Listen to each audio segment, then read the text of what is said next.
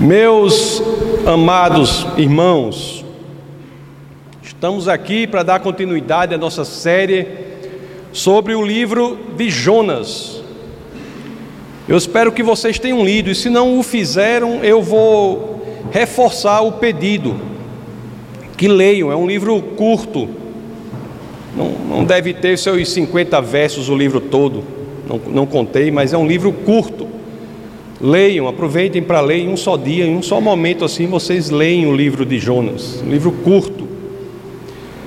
E no domingo passado, nós nos debruçamos sobre os três primeiros versos do capítulo 1. E ali uma certeza ficou, né? Uma certeza ficou. Nós vimos Jonas, o profeta, que era alguém que certa vez resolveu fugir do chamado de Deus. Um profeta, um homem de Deus que resolveu fugir de Deus. Deus enviou Jonas por um lado, mas ele foi para o outro. Deus quis caminhar com ele, mas Jonas escolheu fugir, escapar de Deus. Então, para que nós possamos nos localizar, vamos só reler o verso 3 do capítulo 1 do livro do Jonas, que as Escrituras assim dizem. Mas Jonas fugiu da presença do Senhor, dirigindo-se para Tarsis, desceu à cidade de Jope, onde encontrou um navio que se destinava àquele porto. Depois de pagar a passagem, embarcou para Tarsis para fugir do Senhor. Hoje, meus queridos, nós seremos expostos às Escrituras naquela parte em que elas nos ensinam sobre o período em que Jonas esteve neste navio. Que ele esteve no navio, é isso que iremos ver hoje. E o mais impressionante, né, de tudo desse momento é que esse momento da vida do profeta Jonas, conforme veremos, é esse momento nele mesmo uma profecia.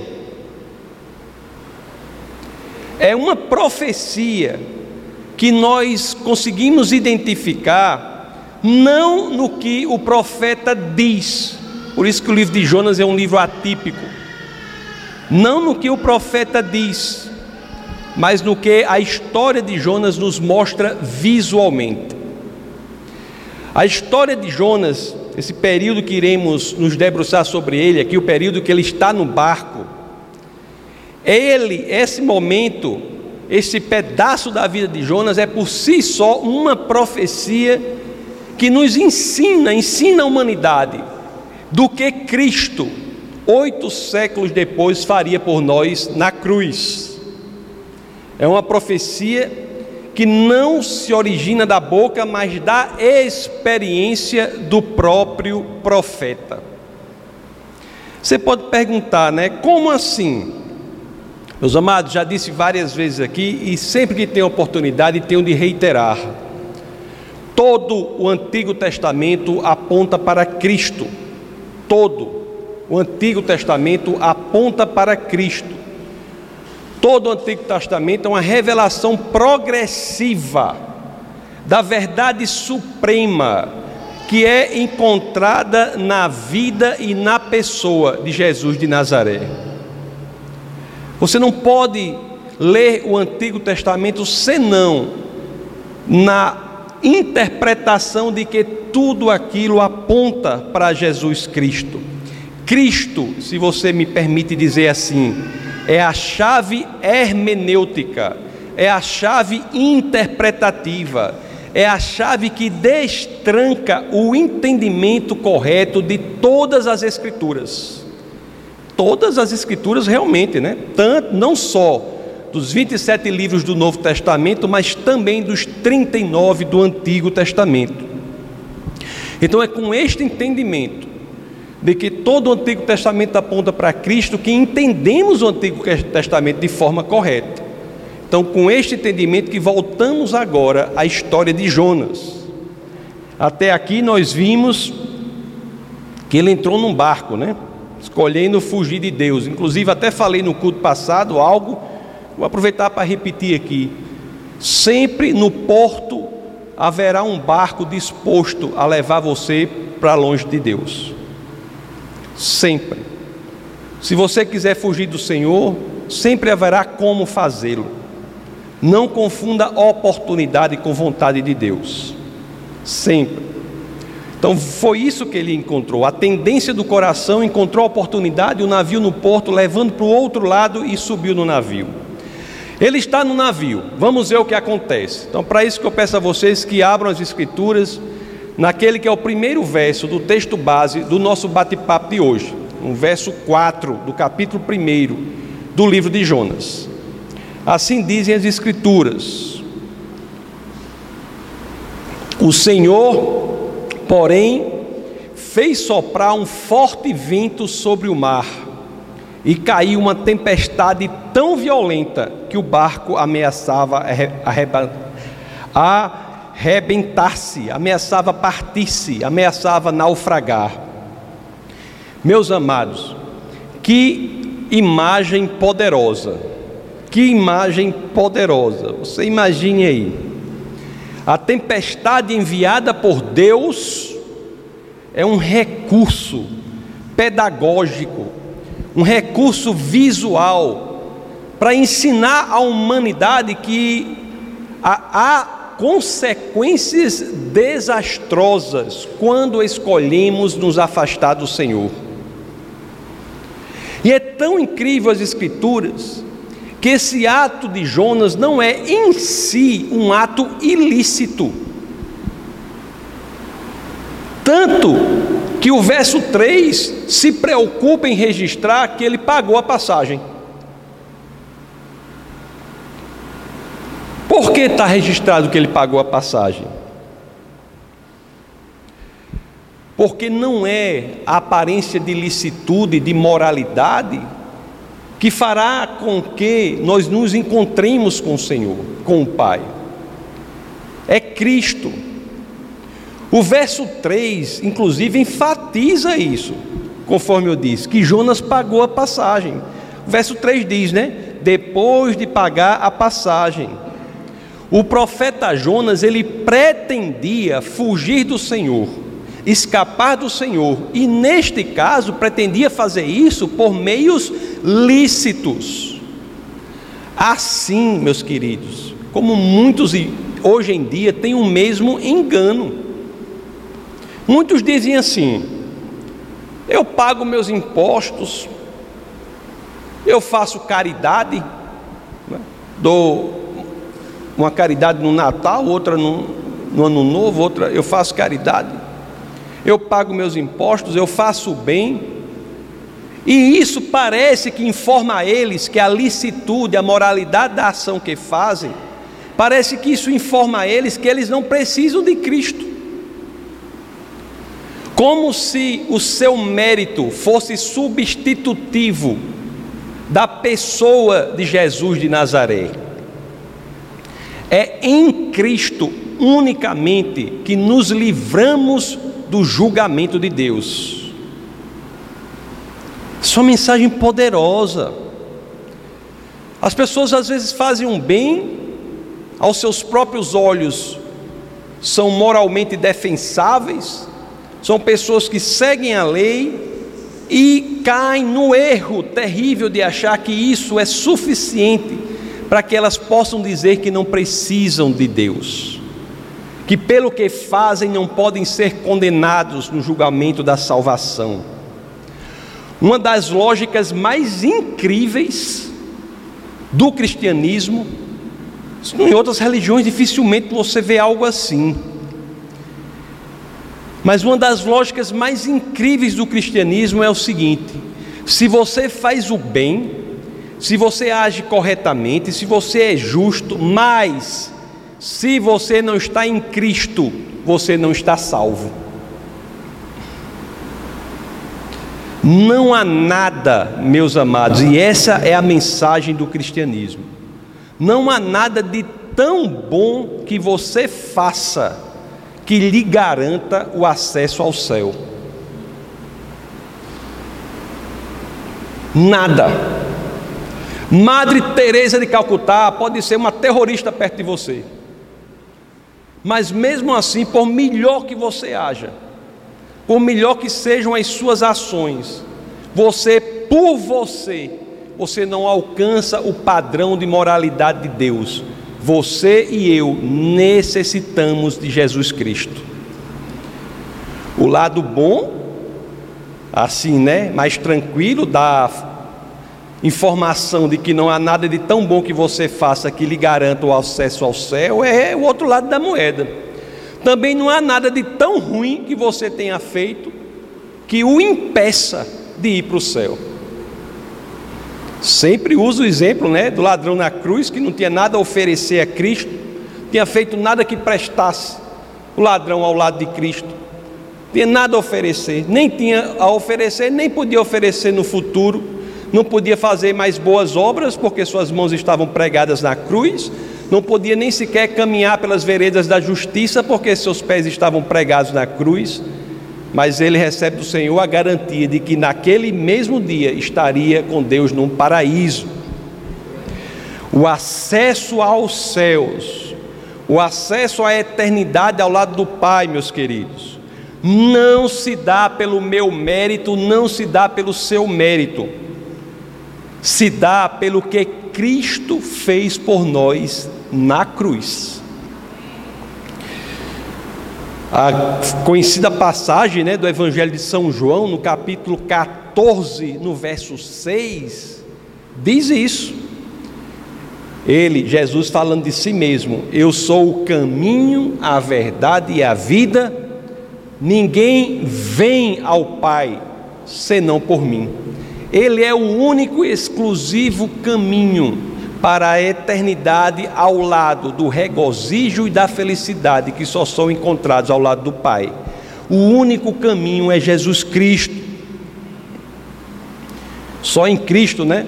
Estamos salvos. E aqui eu peço licença para vocês para citar algo que eu escrevi aqui do grande Spurgeon. Spurgeon diz assim: abre aspas. Se você fizer uma coisa errada da maneira correta, da, se você fizer uma coisa errada da maneira mais correta possível, isso não tornará o errado certo. Se você se caminhar contrariamente à vontade do Senhor, mesmo que faça isso da maneira mais decente e talvez da maneira mais devota, ainda assim será uma escolha pelo pecado e isso o levará à condenação.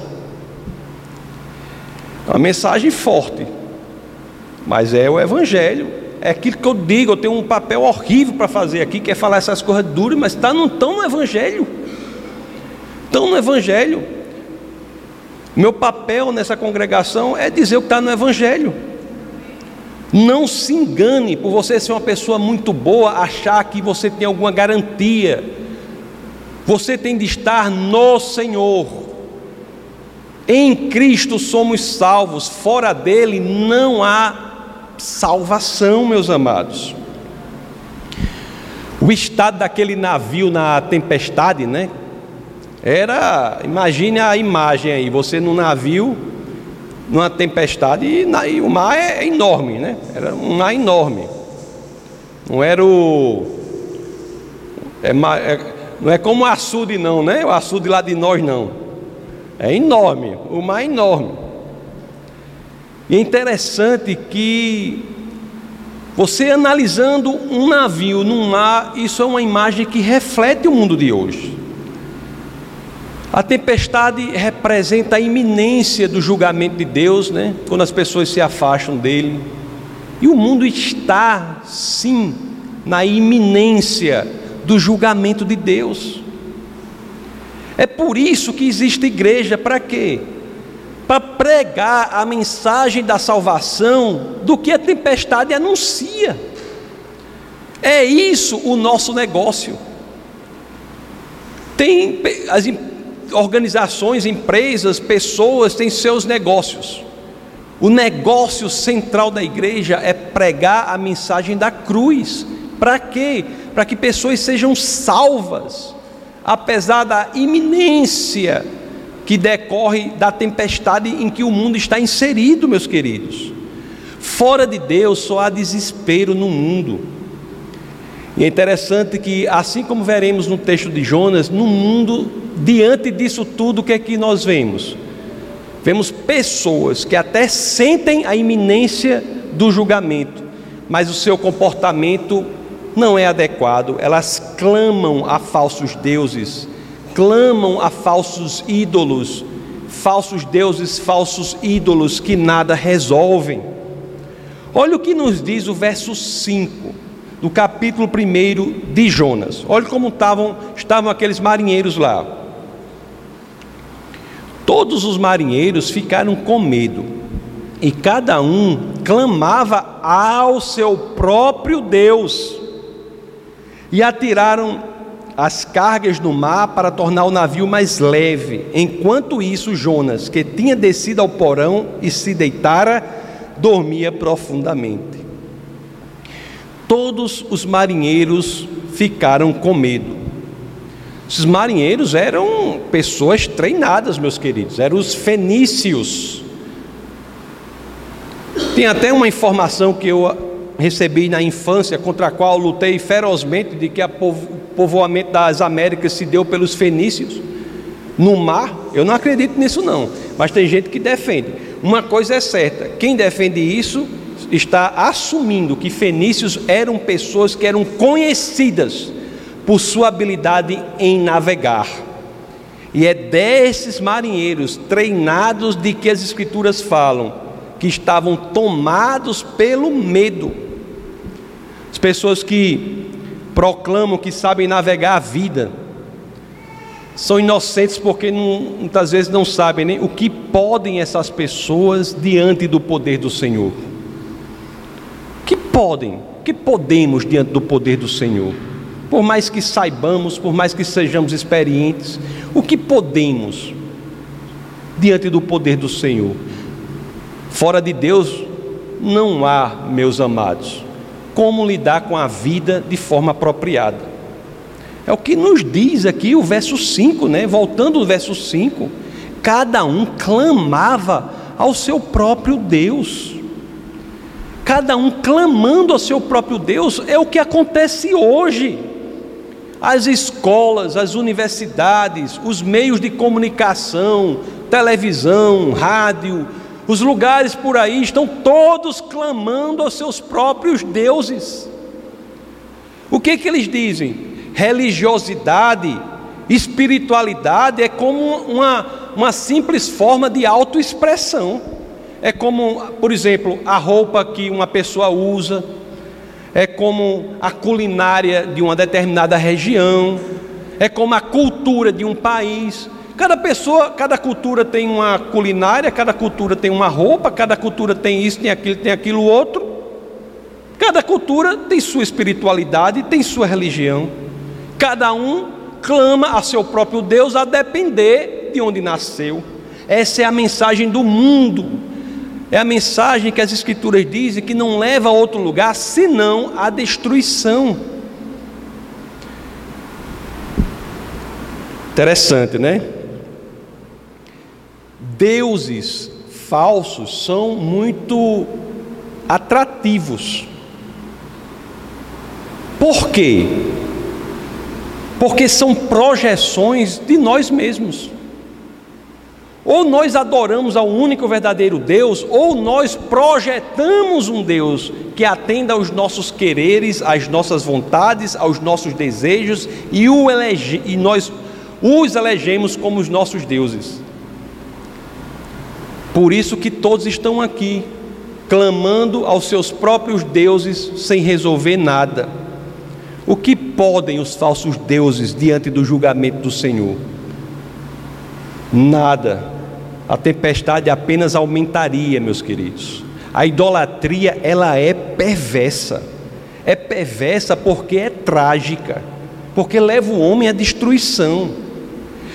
Tão perversa a idolatria que, se você prestar atenção na Bíblia, o contrário de crer no único e verdadeiro Deus não é o ateísmo. A rigor, biblicamente falando, não há ateus. Por quê? Porque ou você crê no único e verdadeiro Deus, ou você elege um ídolo, um Deus para você crer nele. O maior problema do ateísmo não é que a pessoa não crê em nada, é que ela passa a crer em qualquer coisa, em qualquer ídolo, em qualquer Deus, passa a clamar os seus próprios deuses. Esses deuses que eu falei, que são projeções do que nós queremos: amor pelo dinheiro, a busca da fama pela fama, pornografia. A prateleira está cheia de opções. Mas a questão com a qual logo se deparariam os marinheiros e com a qual todos nós nos deparamos é que nenhum desses falsos deuses é capaz de resolver o problema. O Deus que resolve o problema é só um, é o único e verdadeiro. É o Deus que certa vez Moisés chegou e disse assim: "E o que como eu vou dizer que é seu nome?" Aí o que é que ele responde? Diga: "Eu sou o que sou." Eu sou o que sou. O que ele está dizendo? Eu não sou o que você quer que eu seja. Eu sou o que sou, eu sou aquele que é independente do que você quer que eu seja. Eu sou Deus. Não faz uma semana, eu acho que eu postei uma, uma, uma passagem, uma, uma citação, né? No Instagram daquele N. Bannister, que é do um pesquisador do RZIM, que é uma, uma organização muito legal que é liderada por Ravi Zacharias. E ele escreveu assim, eu, eu vou repetir aqui o que eu postei. Ele disse assim: O divisor de águas na sua vida virá quando você parar de procurar o Deus que você deseja e começar a procurar o Deus que é. De acordo aqui com o verso 5, meus amados, fora esses marinheiros desesperados, havia um que não, que não demonstrava desespero, né? Vamos voltar ao verso 5 do capítulo 1 de Jonas, a parte final. Quanto isso, Jonas, que tinha descido ao porão e se deitara, dormia profundamente. O único crente da história aqui, na iminência do julgamento do Senhor, né? a representação do julgamento do Senhor, dormia profundamente. A tempestade preste a, preste a destruir vidas, cada um no mundo ao redor, fora da igreja, pessoas clamando por falsos deuses e os crentes o que? Dormindo indiferentes à destruição das vidas. Isso, não sei em relação a vocês, mas em relação a mim, me fala muito. Me fala muito. Fala muito ao nosso coração. E eu cheguei a me fazer essa pergunta, e se vocês quiserem, façam vocês mesmos aos seus próprios corações. Me perguntei assim, né? Será que eu estou dormindo como Jonas? E o navio do mundo ao meu redor está prestes a afundar? Será? Será que eu estou dormindo como Jonas?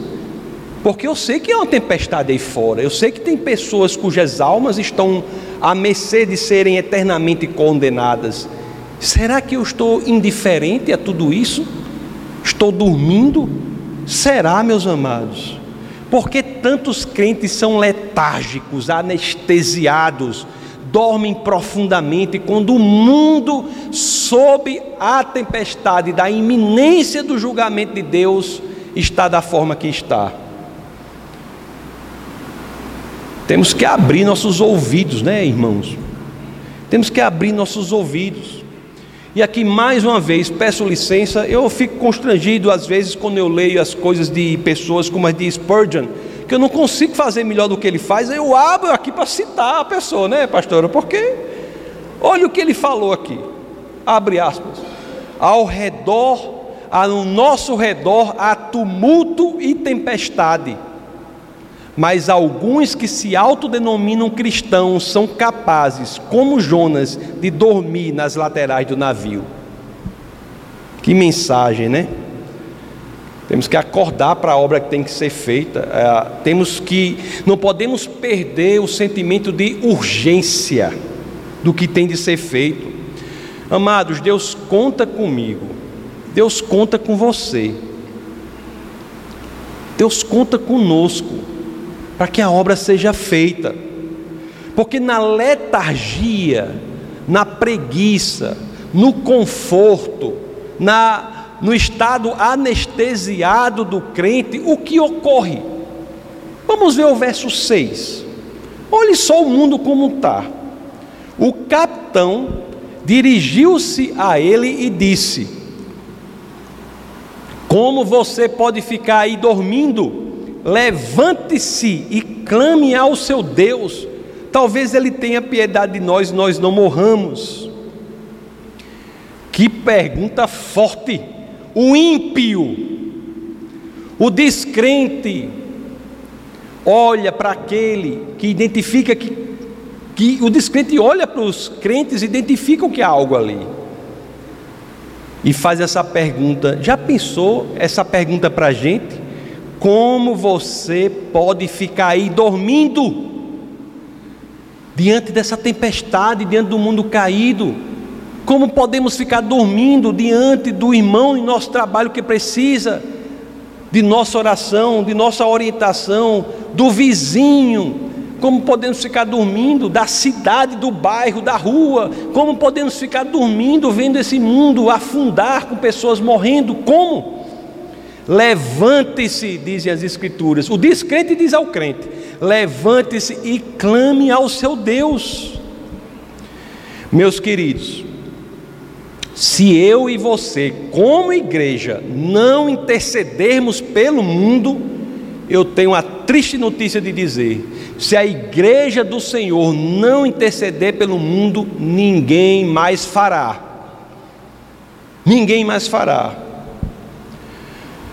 Você já teve alguma situação em que um descrente pediu que você orasse por ele? Comigo já aconteceu algumas vezes e tenho de dizer, em algumas dessas vezes eu negligenciei tão importante pedido. Não orei. Não orei. Pastor, até tem uma técnica agora que eu vou seguir. A gente está no canto, a pessoa pediu oração, se estiver fora, ela ora na hora mesmo, pode ser onde for, já para não ter o perigo de esquecer. Poucos são os atos tão sublimes de amor como de orar por alguém, meus queridos. Orar por alguém é expressão genuína, sublime de amor. E orar por alguém que você nem conhece direito, aí é que é amor concentrado, em alto grau, em alto nível, amor de alto nível, Judinho. Orar por alguém que você nem conhece direito. O mundo precisa disso, meus queridos precisa disso. O, tanto que, né, mesmo, mesmo que Jonas, o crente, quisesse escapar de Deus, o descrente demandava dele, né? Ore para o seu Senhor, clame ao seu Senhor. Olhemos para o mundo, que possamos abrir os nossos ouvidos para o mundo. Ele clama, e cabe a nós fazer algo, meus queridos. Muitas vezes não orei, né? E um, uma coisa que pelo menos eu fiquei mais tranquila, porque eu vi que também Jonas não orou. Aqui. pelo menos Jonas não orou também. Mas o caso aqui de Jonas talvez fosse porque no ímpeto de fugir do Senhor, aquele pecado de querer errar o alvo tivesse consumindo né, a alma dele. Mas o interessante é que não demoraria muito e esta situação seria exposta. Veja o que nos diz o verso 7 de capítulo 1 de Jonas. Então os marinheiros combinaram entre si: Vamos lançar sortes para descobrir quem é o responsável por esta desgraça que se abateu sobre nós. Lançaram sortes e a sorte caiu sobre Jonas. Lançar sorte era algo comum no Oriente Antigo. Não é para nós fazermos isso hoje em dia. O Deus que criou os céus e a terra, ele mora dentro de você se você é crente. Se você for lançar dado para saber alguma coisa, misericórdia, isso é uma ofensa pessoal a Deus. Certo? O Deus que criou os céus e a terra é o Espírito dele que mora em você, que é crente. Não é para a gente fazer isso. Mas no Oriente Antigo era um método de saber da decisão dos deuses. Aliás, as Escrituras não nos dizem quem foi que apontou essa sorte aqui para Jonas. Não dizem se foi Deus ou se foi o inimigo de nossas almas. Não diz quem foi. O fato é que a sorte caiu sobre Jonas e o pecado dele foi publicamente exposto. Publicamente exposto. Por isso que os marinheiros logo se voltaram para Jonas para saber o que estava ocorrendo. É o que vemos no verso 8. O verso 8 diz assim: Por isso lhe perguntaram: Diga-nos quem é o responsável por esta calamidade, qual é a sua profissão, de onde você vem, qual é a sua terra, a que povo você pertence. Esse é o verso 8. Lá no verso 7, nós lemos, né? Então os marinheiros combinaram entre si: vamos lançar sortes para descobrir quem é o responsável por esta desgraça que se, abateu, se abateu sobre nós. Lançaram sortes e a sorte caiu sobre Jonas. Quando isso ocorreu, no verso 8, eles quiseram aprofundar a questão. E aí? Que foi que houve, Jonas? Caiu sobre você e você? Quem é você? Qual é a sua profissão? De onde você vem? Quiseram saber porque estavam prestes a morrer.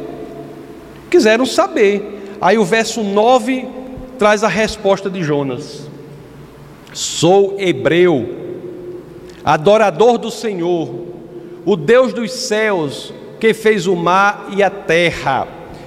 Meus queridos, uma coisa que muda a postura de Jonas, ele se autodefine como adorador do Senhor. Você tem como botar, Daniel, a versão Almeida, só nesse verso aqui, que ele tra Almeida traduz de forma mais adequada o hebraico Yare, que quer dizer ter temor, reverência ao Senhor. Como é que Almeida diz? Eu sou hebreu e temo ao Senhor. Temo ao Senhor. Isso é importante. Pela primeira vez depois que Jonas entra do navio é que nós vemos aqui um sinal de arrependimento. Vemos o sinal de arrependimento. E tem outra informação nesse verso aqui que ela apavora os marinheiros, né? Porque ele diz assim: pode voltar para a NVI, Daniel, por favor, Jonas 1,9. Que ela diz assim, né? Sou hebreu e temo ao Senhor. Aí, aí, aí, diz, no final diz assim, né? Que fez o mar e a terra. Pronto, os marinheiros se apavoraram. Meu Deus. O Deus que está causando isso foi quem fez o mar. Aí deve ter dito, tamo frito. Tamo frito. Porque a tempestade feita por Deus que fez o mar, aí a pessoa que fez o mar vai saber, vai, né?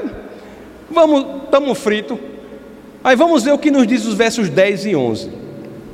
Então os homens ficaram apavorados e perguntaram: O que foi que você fez? Pois sabiam que Jonas estava fugindo do Senhor, porque ele já lhes tinha dito. E o 11: Visto que o mar estava cada vez mais agitado, eles lhe perguntaram. Veja que agora os marinheiros não querem mais nem saber a parte teórica quer saber a parte prática. Homem, você quer saber de uma coisa, não quer entender nada, eu quero é me livrar. Porque essa pergunta do 11 é: Homem, quer saber de uma coisa? O que, que eu tenho que fazer para que o mar se acalme? Agora que você já me disse que esse Deus é o Deus do, que criou o mar, o que, que eu tenho que fazer para que ele se acalme? O que devemos fazer com você para que o mar se acalme? O interessante é que Jonas havia, neste momento, dado sinais de seu arrependimento, quando ele disse que era adorador do Senhor, temia o Senhor. E é interessante que o verso 12, nós vamos ver que ele volta a falar como profeta de Deus.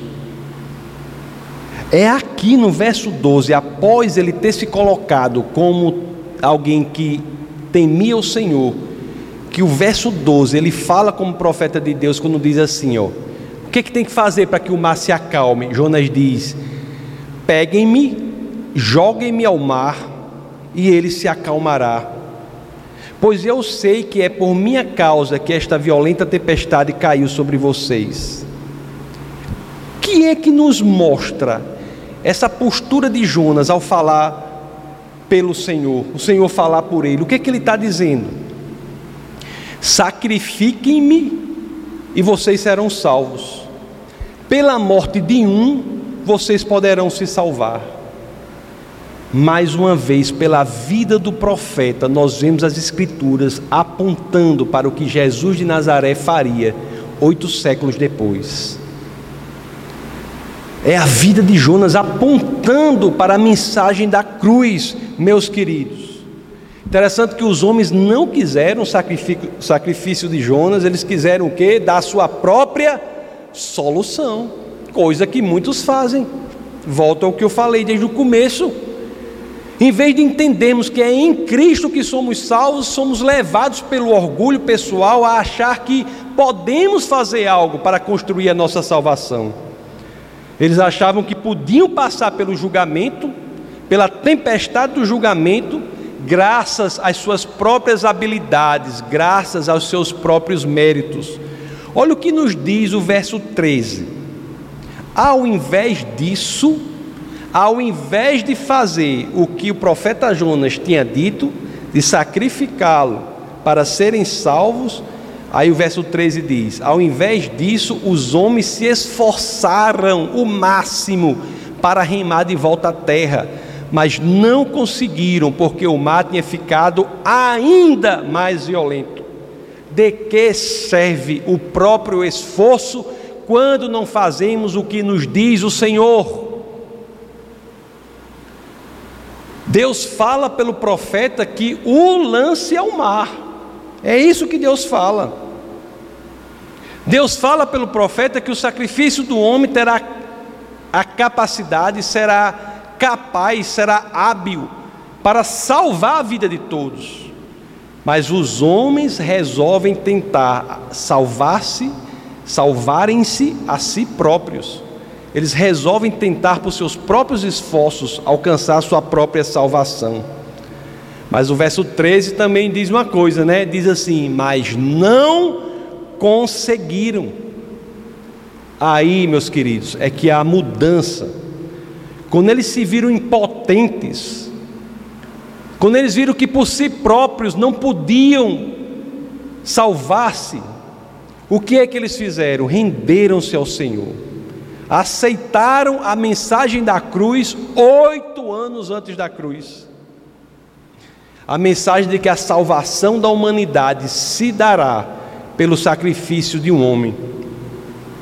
Meus queridos, o que Jesus fez por nós, se nós entendermos, é, isso faz em nosso coração um crescimento de amor por Ele tão grande, tão imensurável, que as palavras não podem descrever. É pelo sacrifício do Filho de Deus, que se faz filho do homem, que os filhos dos homens podem se tornar filhos de Deus é pelo que Cristo fez por nós, meus amados. E quando eles veem isso, entendem que a própria força, o próprio braço, o próprio esforço é inservível, é incapaz de buscar salvação, eles se rendem diante do Senhor. Aqueles fenícios se rendem diante do Senhor. Olha o que diz aqui o verso 14: Eles clamaram ao Senhor e olhe só como é que clama o Senhor: Senhor, dão o senhorio, Senhor, nós suplicamos para nos para nos deixes não nos deixes morrer por tirarmos a vida deste homem. Não caia sobre nós a culpa de matar um inocente, porque tu, ó Senhor, fizeste o que desejavas. Alguma semelhança com o que a humanidade fez com Cristo? Matar um inocente, os ímpios do barco passaram a clamar ao Senhor, né? E você olha aqui a mudança de atitude deles, que nos ensina muito também. Eles não mais focavam na tempestade, mas o foco estava no Senhor. Não mais focavam. Esse é, meus queridos, de forma belíssima, né? Visual, o paradoxo da cruz. A humanidade ela mata o Deus encarnado. Ela resolve matar o Deus encarnado. E aqui a justiça de Deus, quando isso ocorre, né? Em vez de nos trazer uma culpa insustentável, uma culpa enorme, essa justiça de Deus encontra a misericórdia infinita do Senhor e faz de quê? O que é que ela faz? Faz do ato do assassinato de Deus o meio pelo qual nós encontramos a nossa salvação. Nós matamos Deus só que esse ato, que pode nos destruir pela culpa, no meio do caminho, encontra a misericórdia infinita do Senhor.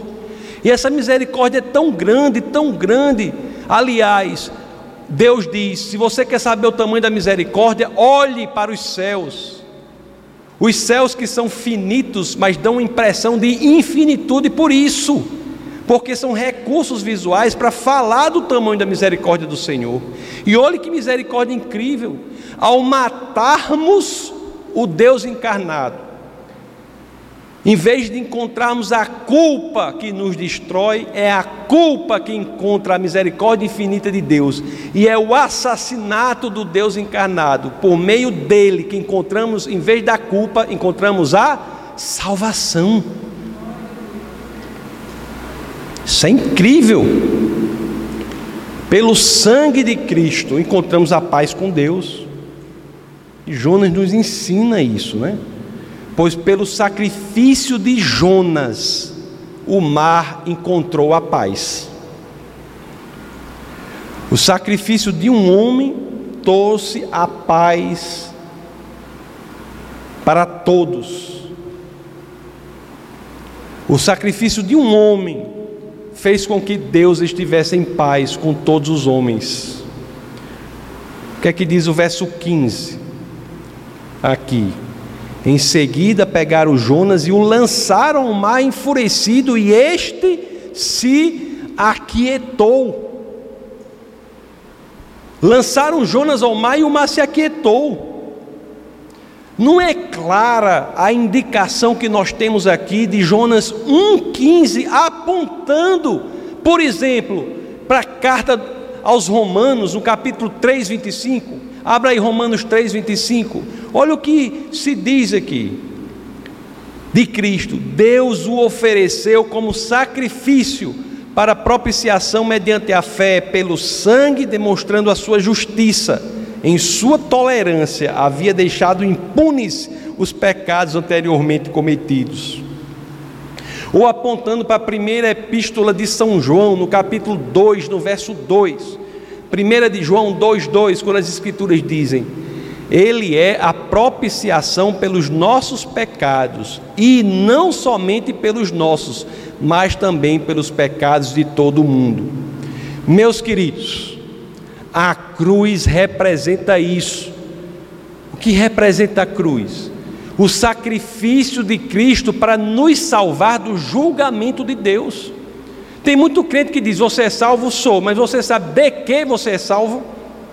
Você é salvo de quê? Você é salvo do julgamento de Deus. Deus não vai julgar se você é salvo ou não é salvo olhando para você. Se você estiver em Cristo, quem apresentará as credenciais é Cristo. É por isso que em Cristo somos salvos, a mesma representação que temos, por exemplo, na arca de Noé. Salvos são aqueles que estão na arca, estão acima do julgamento de Deus. Assim como Paulo diz, em Cristo estamos salvos do julgamento de Deus. Haverá julgamento para o crente salvo? Sim, mas não quanto à sua salvação. Haverá o julgamento lá no exército, na questão das as coroas, das que você vai receber e botar aos pés do Senhor. Julgamento disso aí. Vai receber, mas não fique com ela. Coloca aos pés do Senhor. Esse é o julgamento que o crente enfrentará. Não o julgamento da salvação. Ele não passa por julgamento da salvação, porque quem é julgado é Cristo Jesus. Que mais, meus amados? Me diga uma coisa. Imagina a situação dos marinheiros lá que mais poderiam fazer os marinheiros se não adorarem ao Senhor por essas maravilhas que ele fez por eles?